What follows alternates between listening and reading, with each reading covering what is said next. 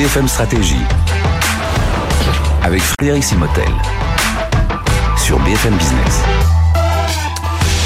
Bonjour, bienvenue dans cette nouvelle session BFM Stratégie. On va parler de la fonction achat qui est en pleine transformation aujourd'hui. Alors vous l'avez vu, hein, depuis trois ans, on parle beaucoup de toutes les, les crises des chaînes d'approvisionnement. Euh, voilà, je vais vous refaire le, le, détail, mais il y a eu semi-conducteurs. Aujourd'hui, on parle de l'énergie. Et au cœur de tout ça, dans une entreprise, il y a cette fonction achat. Alors le BCG l'a bien compris. Il y a un, un, ouvrage qui est sorti qui s'appelle Profit from the Source. Donc euh, comment tirer davantage euh, de la valeur depuis les achats. Alors c'est un, un, ouvrage qui existe en, en, en uniquement en anglais pour l'instant au Harvard Business Review Press. Voilà, si vous voulez euh, vous le, vous le procurer. Alors, on va parler de tout ça avec Guillaume Gardy, directeur au BCG. Bonjour. Bonjour Frédéric. Guillaume, merci d'être avec nous. Vous êtes spécialisé dans les dans les achats justement et le BCG qui est notre partenaire pour cette euh, cette euh, session de BFM Stratégie. Alors les achats sont à l'épreuve. il y a beaucoup de choses aujourd'hui hein, qui viennent euh, gouvernance, nouvelle gouvernance hein, environnementale, sociale.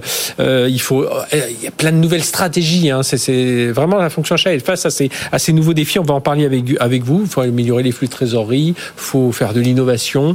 Il faut réduire les délais de commercialisation. Bref, ça, devient aujourd'hui une fonction, alors qui était déjà importante, mais qui le devient encore plus. Oui, peut-être il y a deux chiffres qui illustrent bien l'importance de la fonction achat.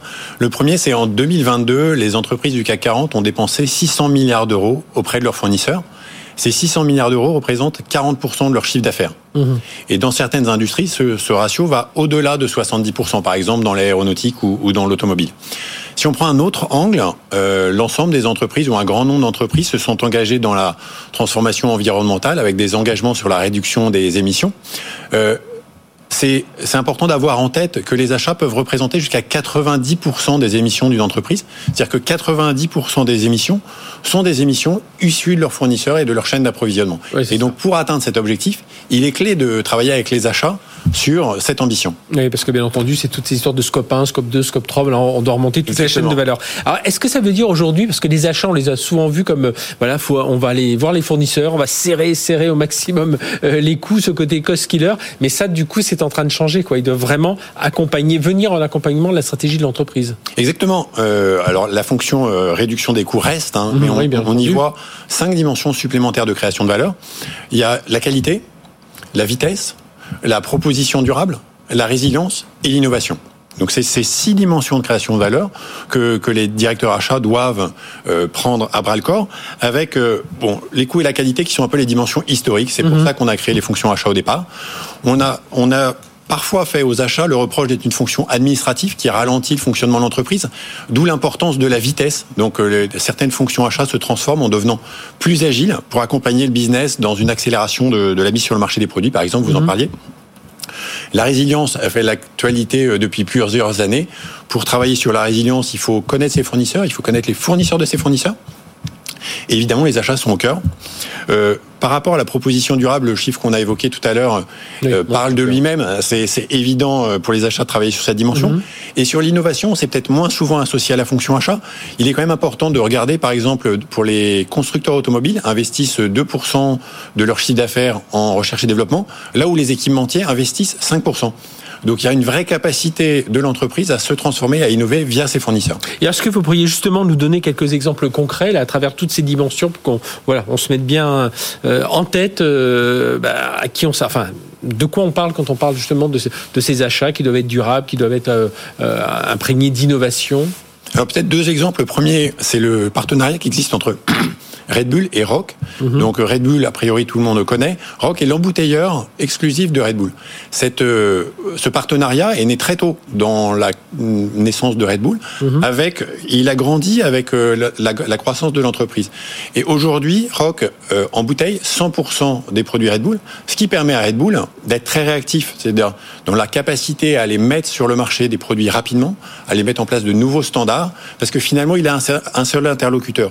Dans le cadre de la crise, et des problèmes de supply chain dont on a parlé, de résilience, euh, le fait d'avoir un interlocuteur unique donne aussi à Red Bull une transparence totale sur sa chaîne d'approvisionnement et donc être capable d'anticiper et de résoudre des problèmes éventuels. Mais ça, ça peut pas être un risque justement d'avoir un seul euh, un seul fournisseur justement un seul partenaire? Alors, alors c'est un, un débat. Hein. C'est vrai qu'on l'a on l'a parfois avec nos clients. Euh, la question, c'est est-ce que vous préférez avoir un seul gros problème ou mille problème moyen. Mhm. Et à gérer, en fait, pour une entreprise, c'est souvent plus facile d'avoir un seul gros problème. C'est d'ailleurs aussi euh, comme ça que Tesla avait travaillé la, traversé la crise, parce qu'ils ont moins de fournisseurs que les autres constructeurs, et ils ont du coup eu moins de problèmes à régler en parallèle. Mhm. Et vous aviez un autre exemple, c'est dans le domaine des, alors des, des taxis volants, c'est ça c'est ça, dans les voitures volantes. Ça fait beaucoup rêver mes enfants. Euh, donc il y a un vrai enjeu dans ce domaine, c'est mettre sur le marché quelque chose rapidement qui soit innovant. Et donc là, les achats ont un rôle clé. ils vont avoir un rôle clé dans l'identification des fournisseurs les plus innovants, les plus performants. Ensuite, les achats vont pouvoir intégrer ces fournisseurs en amont dès la définition des produits pour à la fois prendre les mhm. contraintes des fournisseurs, mais aussi les opportunités que ces fournisseurs proposent dès le départ. Et enfin, la fonction achat peut, en s'intégrant dans le cycle de développement, en devenant agile, comme on le disait un peu plus tôt, accélérer tous les processus internes de l'entreprise pour gagner cette course euh, contre la montre.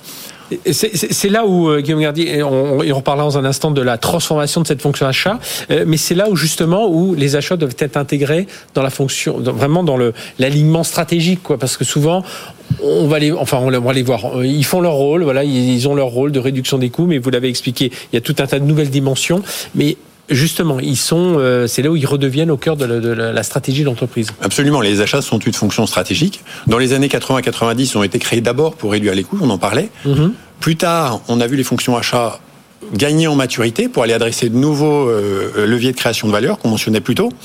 Aujourd'hui, notre conviction, et c'est ce qui est écrit dans le livre, c'est que les achats, ils doivent, pas non, ils doivent non seulement contribuer à la stratégie de l'entreprise, mais la façonner. Mhm. Et basculer d'un angle, réduire les coûts, à travailler sur la croissance. Et c'est ce qu'on voit euh, sur, sur la planche que vous avez à l'écran. En haut à droite, on a les entreprises de la tech pour lesquelles la fonction achat est responsable de la croissance et responsable, ou en tout cas façonne la stratégie d'entreprise. Et c'est ce, qu'on, c'est ce à quoi les fonctions achats doivent aspirer. Mhm. Et alors tout ça, ça, paraît assez simple, mais euh, comment faire justement pour que cette fonction, euh, alors qui doit se transformer, on va en reparler dans un instant, mais qui euh, elle atteigne vraiment un, bah, potentiel, son plein potentiel?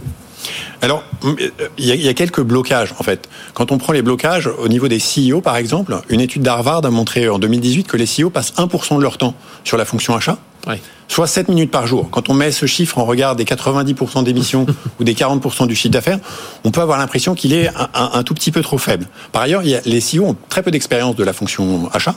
Mm-hmm. Quand on regarde nos CEO du CAC 40, un seul d'entre eux a déjà été opérationnel achat dans sa carrière. Donc il y a une certaine méconnaissance et cette méconnaissance finalement elle, elle peut s'étendre aussi aux autres membres du COMEX qui parfois nous disent on connaît parfaitement nos top 10 des clients, en revanche je ne sais pas qui sont mes top 3 fournisseurs en termes de fournisseurs stratégiques. Mhm, donc c'est là-dessus qu'il faut travailler et, et, justement pour transformer cette fonction achat, c'est intégrer euh, davantage cette fonction. Alors je, je viens de le dire à l'instant, mais dans le, la partie stratégique, mais comment faire justement? Alors euh, dans le livre on a détaillé euh, trois axes. trois axes. Le premier axe c'est comment le CEO doit se transformer pour accompagner la transformation. Le deuxième axe, c'est comment l'entreprise doit se transformer. Et le troisième axe, c'est comment euh, finalement l'écosystème de l'entreprise euh, doit se transformer. Et devant chacun de ces axes, on a un certain nombre de principes, 10 au total, qui permettent d'en tirer les bénéfices. Peut-être que je vais en détailler quelques-uns pour mhm. les rendre aussi concrets que possible. Le premier, c'est mettre les fournisseurs et les achats au, à l'agenda du leadership. Ça veut dire quoi? Ça veut dire pour le CEO, euh, considérer ses, ses fournisseurs non plus comme des sources de coûts, mais comme des sources de création de valeur. Ça peut être pour le CEO s'asseoir à côté de son CPO et voir avec lui, donc son directeur des achats, mhm. voir avec lui comment faire évoluer son mandat pour qu'il soit aussi responsable de l'innovation, aussi responsable de la, de la durabilité de l'offre et potentiellement contributeur au chiffre d'affaires. Mhm. Le deuxième principe, c'est gérer euh, les fournisseurs comme des amis. Vous avez, Frédéric, j'imagine, des amis, un groupe resserré d'amis sur lesquels vous pouvez compter. Dans l'entreprise, c'est pareil. Chaque entreprise doit identifier ses fournisseurs stratégiques pour lesquels il y a une création de valeur commune. Pour ces fournisseurs-là, il faut vraiment qu'il y ait un, échange euh, yeux dans les yeux entre les CEO mhm. pour qu'ils développent avec leurs équipes une proposition de création de valeur conjointe. Euh, c'est là où il y a cette partie d'innovation qui peut, qui peut entrer en ligne de compte. Exactement, exactement. De la, et ça va... de, la voiture, enfin des taxis volants tout à l'heure. Voilà, on, comprend qu'il puisse y avoir cette imbrication entre un fournisseur et, et, son client. Exactement. Et dans ces cas-là, on ne parle pas que de coûts, on parle de beaucoup de choses et on parle mhm. souvent de stratégie. Et troisième axe, c'est un principe 4, c'est créer une fonction bionique. Donc comment les achats peuvent utiliser la data pour devenir plus créateurs de valeur? Euh, on a parlé des crises un peu plus tôt, de rupture d'approvisionnement. Il est possible aujourd'hui, grâce aux données des téléphones portables ou des images satellitaires de parking, de modéliser le niveau de production d'un site, d'un de vos fournisseurs ou mhm. du fournisseur de votre fournisseur. Et de cette manière, avoir une information le plus en amont possible sur des éventuels risques qu'ensuite la chaîne d'approvisionnement peut gérer en ajustant les stocks ou en ajustant les, les flux. Et alors là, si on vous écoute, on se met concrètement voilà, autour d'une table avec euh, son, son, directeur des achats, euh, des membres du COMEX. comment on va faire pour mener cette transformation? Alors, Déjà, vous l'avez dit, il faut que cette transformation, elle doit être menée avec le directeur des achats et le COMEX, parce que mhm. les achats doivent travailler pour l'entreprise et pas pour les achats. Donc ça, c'est un point important. Le deuxième ça, point... Ça, culturellement, c'est, enfin, ça, ça doit changer, parce que encore dans beaucoup d'entreprises, les achats, c'est vu comme des achats. Quoi. C'est même, par, parfois, ça peut même être un frein, euh, certains le disent. Voilà, et après, si on regarde, euh, ça représente 1% du temps du CEO. Mhm. Euh, et donc, il va falloir les tirer un peu par la main, ces dirigeants, pour leur dire, regardez ce que la fonction peut créer comme mhm. valeur supplémentaire. Ensuite, les achats, c'est une fonction très opérationnelle et elle peut être engluée dans des problèmes d'inflation, dans des problèmes de pénurie. Et donc, il faut être capable de, créer une vision long terme de rupture ambitieuse qu'on va ensuite décliner en, plan de transformation annuel. Et enfin, avoir des exemples concrets. On a créé un, un coach de négociation basé sur de l'intelligence artificielle qui va permettre aux acheteurs de mieux préparer leur négo, en tirer le maximum de valeur, mais aussi de montrer que la fonction est mhm. innovante et digitale. Il y a des outils qui existent sûrement pour faire des sortes de scénarios euh, euh, d'achat euh, qui montrent un peu ce que, quel impact ça peut avoir sur la stratégie. Oui, bien sûr, et c'est un peu la vocation du coach, c'est-à-dire que tous les acheteurs, enfin beaucoup d'acheteurs passent beaucoup de temps en formation, ils ont souvent sur leurs étagères un peu moins maintenant, des, plein de classeurs avec toutes les formations auxquelles ils ont participé. Néanmoins, on a constaté que dans 90% des cas, ils préparent, ils négocient toujours de la même manière. Mhm. Et donc c'est important de, grâce à la data, de leur de les pousser à faire différemment. Et alors pour conclure, euh, Guillaume Gardy, s'il y avait quelques deux trois conseils à donner aux, dirigeants qui, nous écoutent euh, euh, pour transformer justement leur fonction achat? Alors en étant un peu provocateur et au risque d'être caricatural, j'ai envie de dire aux dirigeants, vous demandez aux achats de générer 50% de vos économies. Vous demandez aux achats de générer plus de 50% de réduction des émissions. Mhm. Investissez-y 50% de vos talents et 50% de votre temps. Voilà, donc euh, au moins, voilà, on a quelques indicateurs assez clairs. Merci Guillaume Gardy, directeur au BCG, spécialisé dans, les, dans justement cette fonction achat. Puis on le rappelle, hein, ce, livre, Profit from the Source, aux éditions euh, Harvard Business Review Press. Donc c'est le, le, BCG qui a publié ce livre qui date de l'an dernier, mais vous pouvez évidemment vous procurer en anglais. Euh, merci d'avoir été avec nous. Allez, à très bientôt pour une nouvelle session BFM Stratégie.